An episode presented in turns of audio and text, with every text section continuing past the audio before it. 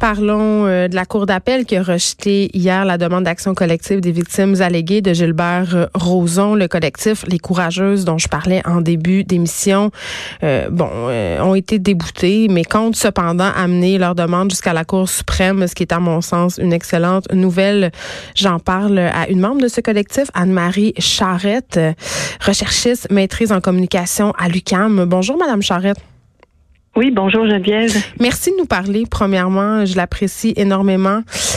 Euh, comment vous avez reçu ça? Comment vous avez accueilli cette décision? Parce que ça n'a pas été une décision qui a été rendue euh, unanimement. Là. En fait, euh, on l'a reçu collectivement dans notre groupe avec comme un poignard dans le cœur. Euh, non, euh, c'était pas c'était pas une décision qui était unanime, mais qui, était majoritaire euh, du côté de, des deux hommes juges. Euh, et c'est la dame juge Dominique, dont le nom de famille m'échappe, qui était qui s'est rangée de notre côté et qui trouvait que notre demande était tout à fait acceptable et qu'il fallait poursuivre euh, en groupe au civil, comme c'est notre, notre intention d'ailleurs. Oui, parce que là, ce qui a été euh, invoqué en fait comme motif de refus pour cette action collective, c'était que vous ne remplissiez pas les conditions. Est-ce que vous le savez, c'est quoi les conditions qui sont nécessaires? Qu'est-ce qu'on qu'est-ce que vous n'aviez pas, entre guillemets? Mais c'est que nos situations diffèrent énormément de en temps, en lieu, en, en date.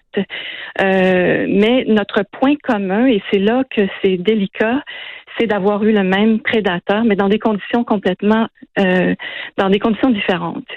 Euh, et c'est ça qui, qui est l'enjeu euh, et qui est l'enjeu de changement social actuellement et qui nous tient beaucoup à cœur aussi dans notre cause, c'est euh, de faire euh, admettre que dans le fond, et comme la juge euh, le dit, est-ce que vous, vous avez le nom? C'est Dominique, euh, j'aurais aimé la nommer complètement. On est là-dessus. Mais comme, OK, c'est comme, cette juge-là disait que, dans le fond, pour elle, c'était suffisant que, que nous ayons eu le même le même euh, le même prédateur. Oui, c'est ce qui vous unit en fait, c'est ce qui justifie à mon sens un recours collectif. Je comprends que c'est pas comme se plaindre d'une compagnie là, c'est pas la même chose. Là, on parle d'humain, on parle de gestes à caractère sexuel.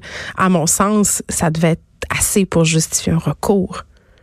Oui, mais c'est très difficile à. C'est sûr que c'est plus difficile euh, à, à apporter plus loin. C'est pour ça qu'on va à la Cour supérieure. Je pense que ça ça vaut le coup de, d'aller jusque-là et de, et de se battre jusqu'au bout parce que et, euh, et en même temps on se dit aussi bon c'est un mal peut-être pour un bien. C'est ce qu'on espère c'est que si on se rend jusque-là et que la cour euh, supérieure suprême plus pardon euh, nous euh, si, ça s'avère être positif de ce côté-là, éventuellement, ça va être ça va être très très bon pour hmm. les femmes en général au Québec, mais aussi au Canada.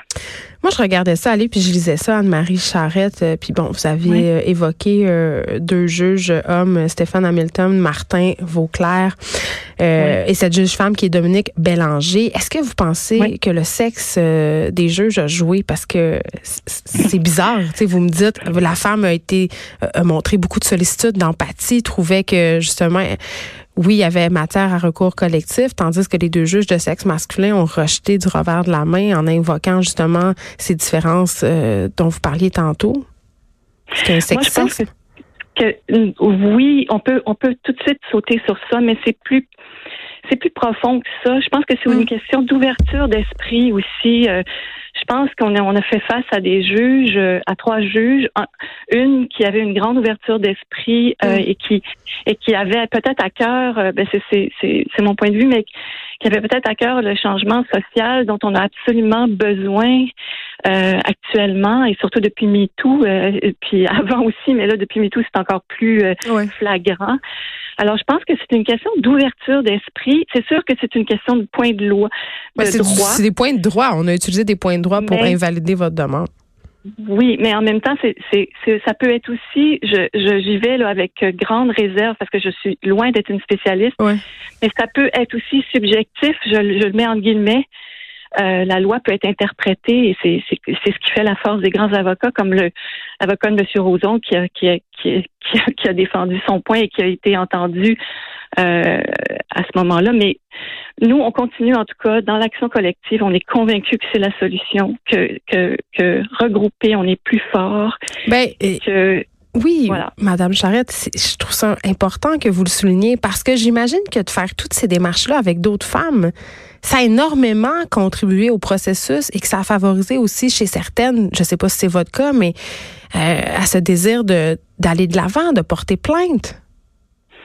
Ben, euh, c'est ce que c'est ce qu'on souhaite ardemment et nous, euh, nous c'est dans ce sens-là qu'on veut travailler et qu'on qu'on cherche à, travailler. Et, et, c'est pour ça qu'on a aussi euh, on a on on a euh, fonder les courageuses, qui est un qui est une future au BNL qui va sûrement être active après tout euh, après toute cette histoire. Mm.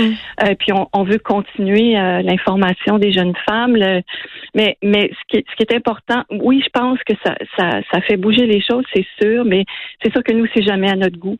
on veut on veut aller jusqu'au bout. On est on est prête à on est prête à ça, puis euh, c'est, ce qui nous attend de toute façon, puis on, on est prêt, on est prête. Ce que je trouve dommage, vous évoquiez tantôt, Madame Charrette, le mouvement MeToo, on est dans cette vague de dénonciation. Euh, il y a des procès aussi qui ont lieu. Il y a celui de Monsieur Roson qui va avoir lieu au printemps. Euh, mm-hmm. Monsieur Weinstein aussi, la semaine dernière, il y a ce cas en France de cet écrivain Gabriel Masneff qui devra faire face à des chefs d'accusation aussi. Euh, on a l'impression mm-hmm. que les choses bougent, mais quand on voit des décisions comme ça qui sont rendues, qui sont vraiment, euh, puis c'est de façon très personnelle que je le dis, des décisions que je trouve malheureuses. tu sais, il y a des victimes en ce moment qui sont chez elles puis qui se disent, ben, à quoi ça sert de parler? Finalement, on gagnera jamais. Oui, mais il n'y a personne qui a, qui a, dit que ça allait être facile et, et ça, c'est, c'est absolument dans, dans l'état des choses. Et, et c'est sûr que tant qu'on ne fait pas bouger les lois, tant qu'on fait pas bouger euh, à un niveau supérieur, c'est-à-dire euh, tant que les mentalités changent pas aussi, tant que les juges ne sont pas éduqués, parce qu'il y, a comme jury pop là, qui, il y a, des choses qui sont, oui, c'est ça. Il y a des choses qui sont mises en place pour comme former, éduquer les avocats, leur leur leur euh, tu sais c'est quand même une un, champ très spécial là, puis euh, peut-être même ce qu'on espère aussi un tribunal euh, oui vous le souhaitez ça un tribunal spécialisé, Ben, c'est sûr, parce que c'est sûr qu'on peut pas traiter ces histoires-là comme d'autres histoires, comme une histoire de meurtre, par exemple, qui, je sais pas, c'est tout le temps des histoires moins claire, moins évidente à traiter parce que parce, qu'il y a des zones de gris? Ben oui, la preuve est extrêmement difficile à faire, mais bon, on, tu sais, ça, à, ce niveau-là, c'est sûr que l'éducation euh, et l'ouverture d'esprit et, et les changements euh, sociaux sont, sont absolument euh, appréhendés puis souhaitables. Donc, vous allez continuer? Vous allez porter cette, cette cause jusqu'en Cour suprême? Oui, oui, absolument. On est complètement motivés et nos avocats aussi et euh, on va aller jusqu'au bout. Anne-Marie Charrette, merci de nous avoir parlé. C'était très généreux de votre part. Membre des Courageuses, on parlait à Madame Charrette par rapport à cette décision qui a été rendue hier euh, par la Cour d'appel du Québec euh, qui a rejeté la, la demande d'action collective des victimes alléguées de Gilbert Rozon. De 13 à 15. Les effrontés.